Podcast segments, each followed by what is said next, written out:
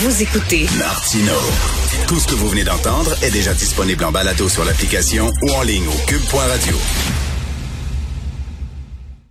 Hey, Félix euh, Séguin qui est avec nous, journaliste au bureau d'enquête de Québécois. Salut Félix. Salut Richard. Hey, t'as lu ça? À Singapour, il n'y a pas que la POC. Singapour, Hey, si ben, t'es pas vacciné puis t'attrapes la COVID puis t'as besoin d'être allé à l'hôpital, tu payes pour tes soins. Exactement. That's it. That's it. That's it. That's it. That's Écoute, c'est, c'est, c'est, moi, je, je, mon Dieu, je, je trouve que c'est une, c'est une solution extrême quand même, là. Je, je, sur le débat de l'accès aux soins, euh, pour les non-vaccinés, est-ce que, est-ce qu'on va décider vraiment de ne pas sauver quelqu'un qui est en détresse devant nous? Hmm. Est-ce qu'on va prioriser quelqu'un, par exemple, qui est vacciné? C'est des questions éthiques hyper importantes auxquelles je ne sais pas répondre, puis qui me confrontent énormément.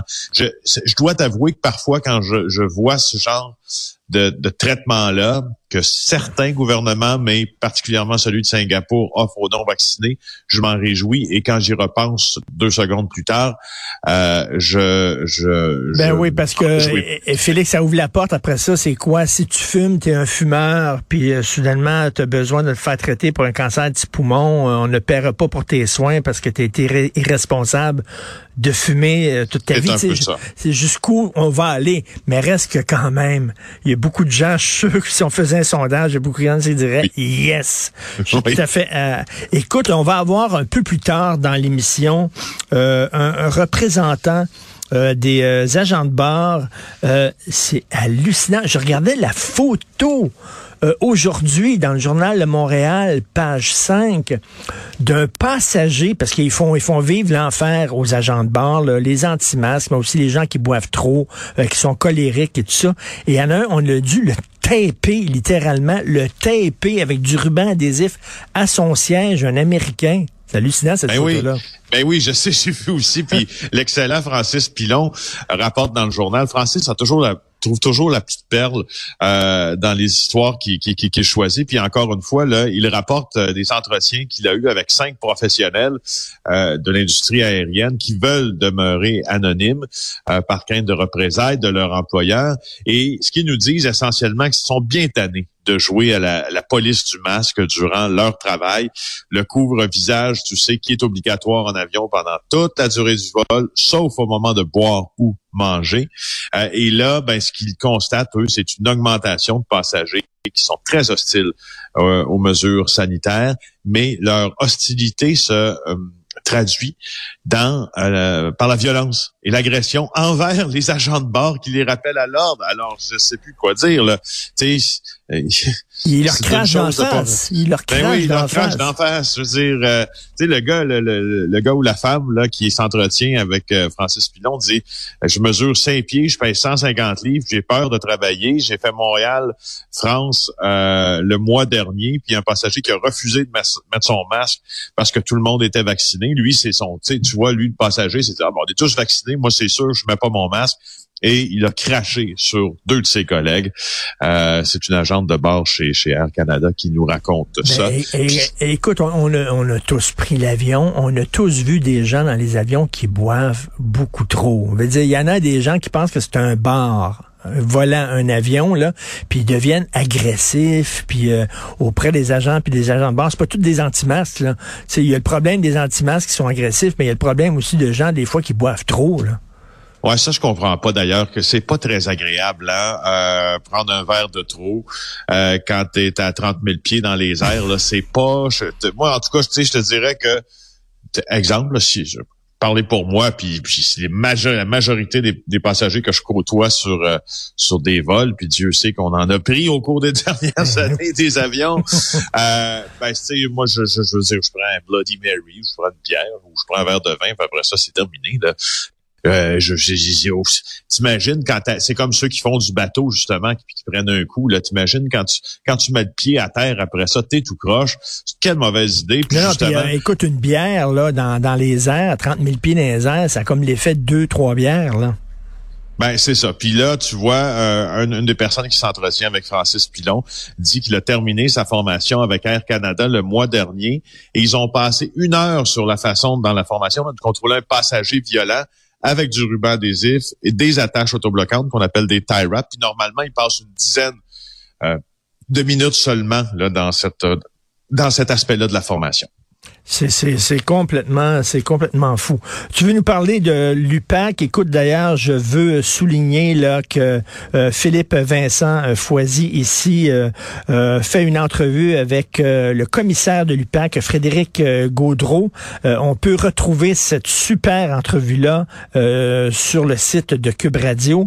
Mais donc, tu veux revenir là-dessus. On dit, ben, il faut être patient. Il va y avoir des changements dans l'UPAC, puis ça va être plus efficace. Qu'est-ce que tu en penses? Ben, j'ai entendu l'entrevue d'ailleurs. Je salue le brio de euh, Philippe Vincent là, pour les questions qui ont été posées. Ça paraît que euh, Philippe Vincent comprend.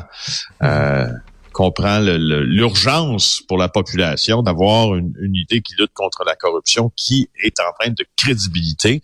Mais je, je, pour ce qui est de la crédibilité, je pense que euh, toi et moi, on a fait le tour mille fois. Euh, moi, ce que je trouve intéressant ce matin, je vais décider d'être positif, euh, Richard. Alors, euh, je trouve ça intéressant que Frédéric Gaudreau veuille changer la loi pour aider euh, effectivement l'UPAC à avoir des meilleurs, meilleurs bulletins de fin d'année parce que au fond, le système législatif, les lois donc dans les dans lequel évolue l'UPAC complique extrêmement le travail des enquêteurs. Et ça, c'est vrai. Euh, Frédéric Gaudreau, hier, a fait une table ronde avec quelques quelques journalistes. Puis mon collègue euh, Jean-Louis Fortin, ma collègue Catherine Lamontagne était là. Euh, et on a parlé là, de cette série de procès qui ont avorté. Tu vois, il a parlé de leadership, de son propre leadership, puis il dit, il faut que ça change, ça peut pas rester comme ça, parce qu'on a de la difficulté euh, après cette série de procès avortés, à obtenir le dépôt d'accusation. Il y a hmm. des enquêtes qui sont longues. Écoute, il a cité un exemple, puis il parle pas, il peut pas s'ouvrir sur des projets en cours, mais le DPCP a dû attendre 2200 jours pour avoir accès à du matériel de perquisition euh, après qu'un processus juridique ait eu lieu. Moi, je pense qu'il parle euh, du cas Marc Pibot. Là. Deux, tu sais, 2200 jours, là, ben on s'entend, là?